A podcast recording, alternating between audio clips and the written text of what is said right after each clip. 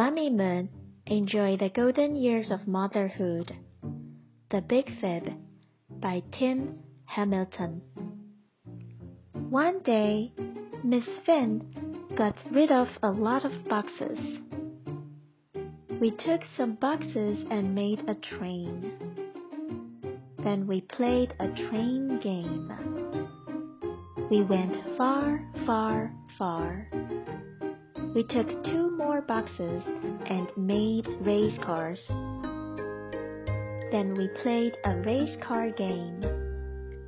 We went fast, fast, fast.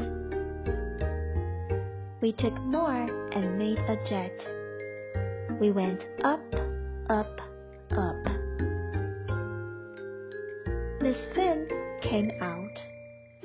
Who made the mess? She said. The wind, I said. But that was a big fib. The wind? said Miss Finn. My big fib got bigger. It was a big wind, I said. Miss Finn picked up the boxes. She was slow, slow, slow. We will pick up the boxes, I said. The wind didn't make the mess. We did. I'm glad you told the truth, said Miss Finn. Then she gave us milk and cookies. Let's play a game, said Miss Finn. I'm queen, you're my knights, and we are friends. We don't have to play that we're friends, I said. That is real.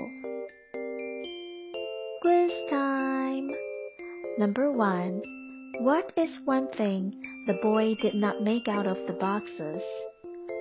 Car, barn, train, and jet.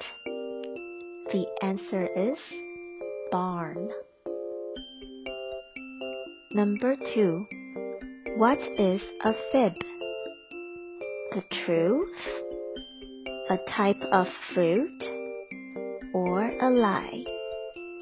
The answer is a lie. Number three. What did the boy lie about? Who made the mess? Not doing his homework? How old he was? Or who owned the boxes?